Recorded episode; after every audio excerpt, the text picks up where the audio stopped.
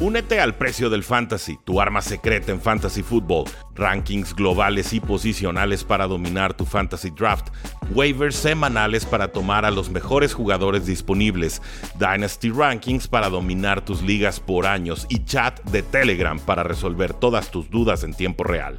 Visita stam.store diagonal precio NFL o da clic al link en este episodio para suscribirte.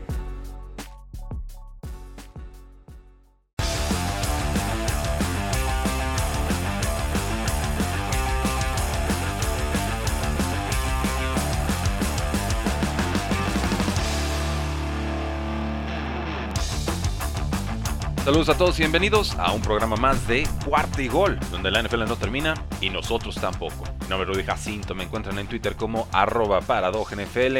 Les seguimos haciendo la invitación a que nos sigan en todas nuestras plataformas de Cuarto y Gol y por supuesto en todas nuestras redes sociales de El Precio del Éxito. Encuentran ambas en los comentarios de este episodio. Espero que estén contentos, estén felices, estén llenos de gozo. Ha llegado el NFL Kickoff a nuestras vidas. Los Buffalo Bills estarán visitando a Los Ángeles Rams el día de hoy, jueves, a las 7:20 hora del centro del México. Un partido que seguramente despertará toda clase de emociones y expectativas porque el over-under para este partido está en 52 puntos, una línea relativamente alta para un partido inicial. Recordemos que normalmente son las defensivas las que se asientan primero al inicio de la temporada y ya después poco a poco con el paso de las semanas son las ofensivas las que van consiguiendo algunas oportunidades. Ya después cuando empieza a ser frío en diciembre, enero, febrero, varias veces las defensivas también son las que reaparecen para entonces llegar a esas instancias importantes de campeonato. Aquí Aquí es difícil saber exactamente qué va a suceder. Son para mí los dos mejores equipos en estos momentos de la NFL. El día de ayer se los dije, los Buffalo Bills me parecen el favorito para ganar el Super Bowl. Pero Los Ángeles Rams me siguen pareciendo la unidad más peligrosa en el costado de la NFC.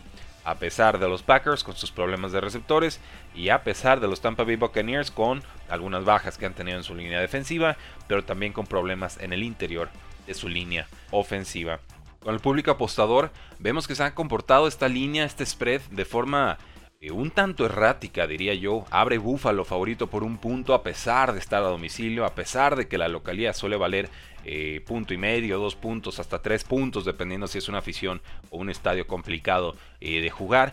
Y en estos momentos ya vemos que los Buffalo Bills son favoritos a domicilio por dos puntos y medio. Es decir, no se atreve el público apostador a cruzar esa marca definitiva importante, ese número clave de los tres puntos que serían un gol de campo. Pero vimos instancias a lo largo de los últimos días, de las últimas semanas, en las que los Rams sí aparecían como favoritos. Entonces, esto a mí básicamente me dice que estamos ante un auténtico volado, ante un vendaval ofensivo y que gane el mejor. Que la NFL planeó bastante bien este partido porque evidentemente eh, si no sabemos cómo apostarlo, significa que hay muchas emociones por ver. El jugador a seguir con los Buffalo Bills, por supuesto, Josh Allen, viene de ese juegazo contra los Kansas City Chiefs, 329 yardas, 4 touchdowns sin intercepción, un partido que terminan perdiendo en tiempo extra 42 a 36, querrá su venganza y esto tendrá que empezar a cobrarlo a partir de semana 1. La última vez que se enfrentó a los Rams en 2020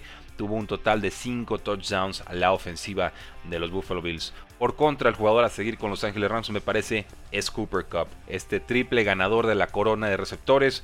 145 recepciones, 1947 yardas, 16 touchdowns, las tres eran las mejores marcas para un receptor en la temporada pasada, una de las mejores campañas para un wide receiver en la historia de la NFL. Y además, por supuesto, tenemos que vigilar qué es lo que va a suceder y aquí ya nos metemos en los duelos directos, ¿no? Entre Von Miller, esta nueva contratación como pass rusher de los Buffalo Bills, y el nuevo tackle izquierdo Joe Noteboom, nuevo titular, por supuesto, porque ya se retiró Andrew Whitworth a los 40 y no sé cuántos años, haz descanse su carrera. Eh, peligroso, peligroso lo que pueda hacer Von Miller aquí contra su ex equipo. Va a debutar contra Los Ángeles Rams. La campaña pasada tuvo cuatro capturas, seis tacleadas para pérdida y un fumble recuperado en la postemporada. Esto para que Los Ángeles Rams, por supuesto, llevaran el Super Bowl. Un contrato enorme el que le da Buffalo a Von Miller para de una vez por todas poder generar ese pass rush con solamente cuatro jugadores frontales. Yo creo que en este duelo Von Miller tiene todas las de ganar y que por ahí podrían llegar los problemas para Matthew Stafford. Un Matthew Stafford que se los he dicho todos los días de esta semana, tiene una lesión de codo. Nos dicen que no va a ser problema. Yo quiero ver para eh, creer. Creo que Matthew Stafford va a lanzar unos 45, 50 pases, que podría estar completando eh, unos 25, 28 pases. Veo que su over-under de pases completados está en 24 y medio. Yo me voy con las altas. Yo creo que los Rams se van a ver en desventaja en este partido y entonces tendrán que lanzar el balón para mantener el ritmo ofensivo que propondrá Buffalo en este encuentro. Realmente creo que esa va a ser la tónica y que será un partido que se definirá en los últimos momentos del encuentro. Hay lesiones importantes y hay que mencionarlas. La más clave de todas, creo yo, la baja del cornerback Davis White. Se sigue recuperando de una lesión de ligamento cruzado anterior. Eh, estará fuera por lo menos las cuatro primeras semanas en lista de PUP o Physically Unable to Perform, ¿no? Físicamente incapaz de desempeñarse sería la traducción al castellano. Pero sí van a tener los Bills a su safety Jordan Poyer. Estuvo en duda el último mes, tuvo una hiperextensión de codo izquierdo finalmente sí va a poder aparecer. Ya comentamos lo de Matthew Stafford. Lo que no habíamos comentado es la baja de Van Jefferson, el receptor número 3 de Los Ángeles Rams. Él sería el que ocupa el lugar de Odell Beckham Jr., eh, quien todavía no ha firmado con ningún equipo hasta el momento. En su lugar seguramente veremos a Ben Skoronek o a Tutu Atwell, este jugador diminuto pero muy veloz que tomaron los Rams hace dos drafts. Entonces también podríamos ver aquí un partido importante de Allen Robinson, ¿no? Si le dedicas doble atención a Cooper Cup, ¿cómo vas a defender a Allen Robinson, un ex receptor número uno con los Jaguars y también ex receptor número uno con los Chicago Bears? Yo creo que todavía le queda gasolina en el tanque a Robinson. Creo que llega la ofensiva perfecta para brillar. Creo que eh, Sean McVay, el head coach, tiene un plan eh, diseñado para él esta campaña y creo que nos vamos a acordar de qué está hecho Allen Robinson. Realmente lo que pasó en Chicago es que ya estaba desmotivado, le había dicho al equipo que ya no quería estar ahí desde hace dos seasons y a Chicago no le importó y pagó el precio. Le pagó la lana, no le rindió y por supuesto a la primera que pudo se largó de la franquicia. Veremos, veremos, pero yo creo que Allen Robinson va a tener un buen desempeño y un recordatorio para todos de lo que es capaz de hacer. Entonces aquí, a grandes rasgos, me parece que va a ser un juego de, ofensivas con apariciones puntuales de las defensivas. Realmente veo un, partido más ofensivo que defensivo, pero con varios sacks. Veo sobre todo vulnerable esa posición de tackle con, con los Rams sobre todo en ese momento en los que esté penetrando, atacando eh, Von Miller, pero por contra, por supuesto, tenemos un Aaron Donald que causa estragos contra cualquier liniero ofensivo de la NFL. Me parece que la línea ofensiva de Buffalo es de media tabla para arriba eh, y creo que tiene jugadores suficientes para poderse apoyar esos dobles juegos eh, con, por supuesto, para contener a Aaron Donald y compañía. Pero también tenemos la movilidad de Josh Allen, una faceta de juego que no nos ofrece Matthew Stafford a estas alturas de su carrera. Yo creo que se puede escapar eh, Josh Allen unas 3 o 4 veces cuando sienta presión, conseguir ahí unas 30, 35 yardas para seguir moviendo las cadenas. Pero tampoco creo que este pueda ser un juego en el que Josh Allen se dé lujo correr para todos lados ¿no? y exponerse quizás a un golpe que le complique el avance de la temporada. Hablando de las alas cerradas, Tyler Higby con los Rams, eh, tenemos a Dawson Knox recién renovado por buen dinero, lo platicamos más adelante con los Buffalo Bills.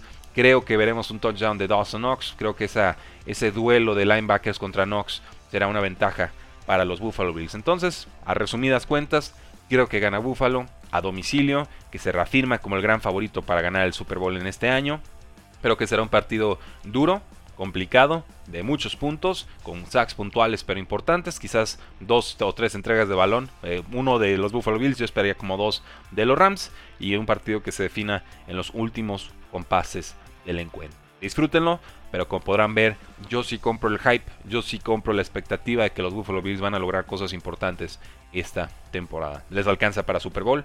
No lo sé, pero los tengo como los grandes favoritos para conseguirlo. ¿Qué opinan ustedes? Ahí háganmelo saber en, en Paradoja NFL, ahí en nuestra cuenta de Twitter, y con todo gusto lo podemos discutir a lo largo del día o durante el partido, porque ahí vamos a estar, por supuesto, conectados y viendo cada una de las novedades de este encuentro.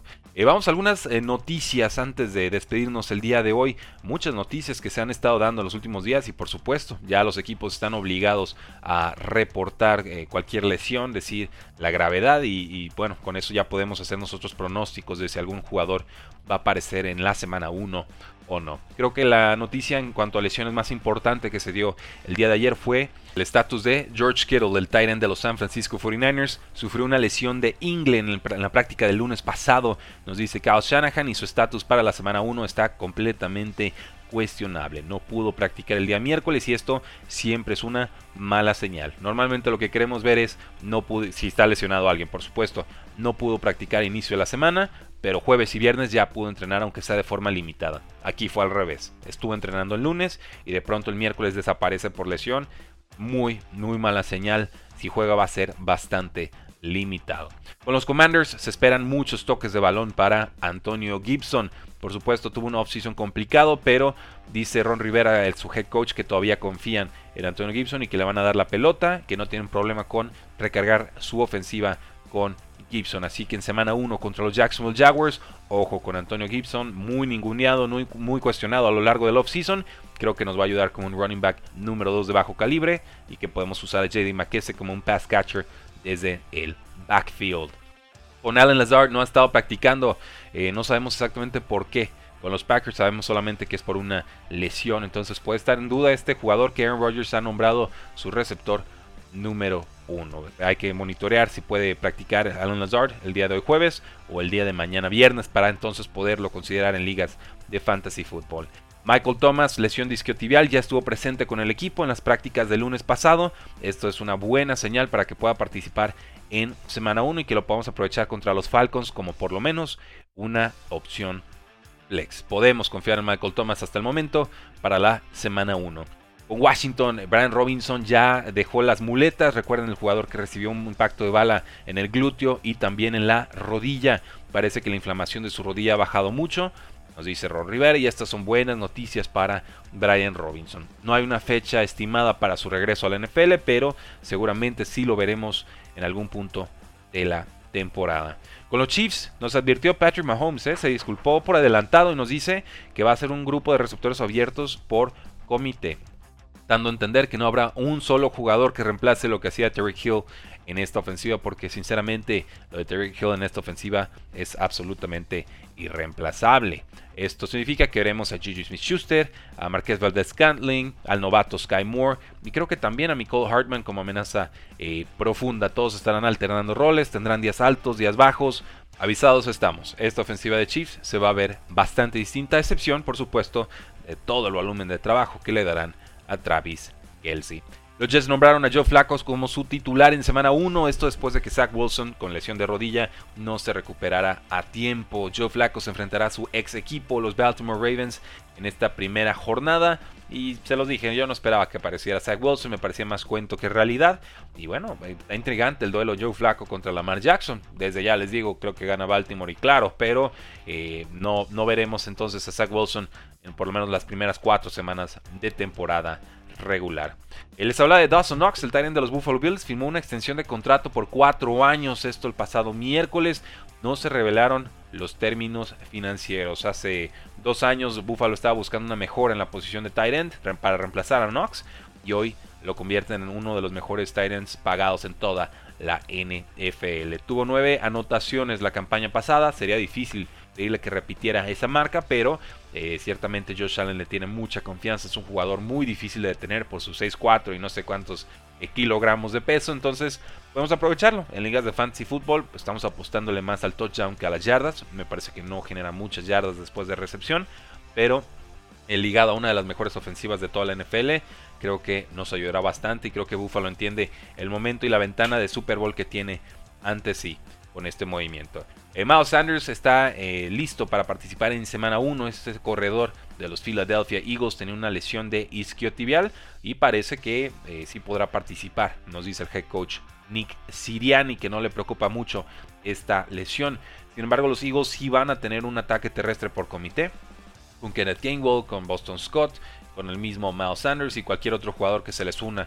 Yo esperaría que ese otro que se les una fuera Trey Sermon, el exjugador de los San Francisco 49ers. Si tenemos a Sanders, podemos usarlo como una opción de flex contra los Detroit Lions en semana 1. Con las Vegas Raiders nos dice Darren Waller que, a pesar de su lesión disquiotibial, está listo para jugar contra los Chargers. y, bueno, no participó realmente en entrenamientos de agosto. Igual y solamente estaba metiendo presión para conseguir un nuevo contrato que no termina consiguiendo. Pero si tenemos a Darren Waller, si lo tomamos en ligas de fantasy fútbol, lo tenemos que poner de titular. Chris Godwin ya practica con los Tampa Bay Buccaneers. Buena señal para que Godwin pueda jugar, aunque sea de forma limitada, en semana 1. Todo indica que sí va a aparecer Chris Godwin desde el inicio de temporada regular. Y estas son grandes noticias, por supuesto, para Tom Brady. El eh, Lamar Jackson le dio un ultimátum a los Baltimore Ravens y es que el viernes, dice el quarterback, es el último día en el que él está dispuesto a negociar una extensión de contrato. Este septiembre 9, día viernes, se acaba la oportunidad de negociar un nuevo contrato con Lamar Jackson. Entonces su agente dirá no gracias, platicamos el próximo offseason. Lamar Jackson se convertiría en agente libre y por supuesto la expectativa sería que los Baltimore Ravens le pusieran una o dentro de dos años una segunda etiqueta de jugador franquicia. Entonces, ojo con esta situación. Ya vimos a Josh Allen firmar por mucho dinero, Patrick Mahomes hace tiempo, el mismo de Sean Watson ya tuvo su, buena lana, eh, Kyler Murray sería la referencia más inmediata para, para, el mismísimo Lamar Jackson por estilo de juego. Russell Wilson también firmó un contrato de 5 años. Lamar Jackson dice, yo, yo me espero, confío en mi talento, sé que mientras más espere más voy a cobrar. No, no creo que esto le guste para nada a los Baltimore Ravens. Creo que mientras más se tarden, más les va a costar y esto es una mala receta si realmente creen en Lamar Jackson como su opción a futuro. Lamar Jackson en agencia libre valdría más de 50 millones de dólares anuales, no tengo absolutamente ninguna duda ello. Isaiah McKenzie, el receptor slot de los Buffalo Bills, sí podrá participar en semana 1. Pueden usarlo como un flex en ligas PPR. Ya dijimos, Van Jefferson no va a aparecer. Zach Wilson fuera 4 semanas. Logan Thomas, el Tyrant de los Washington Commanders, está limitado en prácticas. Lo lógico y lo razonable. No hay garantías de que aparezca contra los Jaguars en semana 1. Entonces yo, yo lo evitaría, salvo que lo veamos realmente entrenar este próximo viernes. Michael Gallup con los Dallas Cowboys está entrenando de forma individual. Creo que todavía no estará listo para semana 1. El Tyrant de los Packers, Robert Tonian, limitado también. Apenas salió de la lista de PUP este pobre muchacho eh, a mediados de, agosto. Importante sería para Packers contar con él. Ahora que están lastimados Allen Lazard, pero también Christian Watson, su receptor estrella de la segunda ronda. Creo que pues tiene química con Rodgers. Ya sería eh, propina y bastante bueno que Rodgers tuviera un, receptor, solamente uno, que con, el que pueda confiar ciegamente, ¿no? Porque creo que Randall Cobb ya por edad realmente no es ese eh, jugador. Kenneth Walker, el corredor novato de los Seahawks, no ha podido entrenar el pasado martes. Veremos si puede hacerlo a lo largo de esta semana. Y J.K. Dobbins también ha sido un participante limitado en los entrenamientos de los Baltimore Ravens. Así que esperen toques de balón para Mike Davis y también para Kenyon Drake ya que Gus Edwards, el teórico corredor número 2 del equipo, también estará fuera por lo menos 4 semanas. Y ahí lo tienen, damas y caballeros, querían podcast, ya lo están recibiendo todos los días. Muchas gracias por acompañarnos. Espero que disfruten de este fantástico kickoff con familia, con amigos o solos. Si prefieren echarse su botana y su cerveza ahí guardaditos en casa, también es muy, muy válido. Nos vemos próximamente en redes sociales. Síganos en youtube.com, diagonal precio del éxito. Estamos subiendo un video diario Ayúdenos a que crezca eh, esa comunidad y por supuesto, si les gusta este podcast, suscríbanse, activen ahí campanita de notificaciones en cualquier plataforma que tengan y compartan estos episodios con sus amigos. La publicidad de boca en boca es la única forma en la que un podcast realmente puede crecer de forma importante y yo creo que este podcast y este esfuerzo bien merece ser compartido. Muchas gracias, disfruten el kickoff porque la NFL no termina y nosotros tampoco. Parte gol.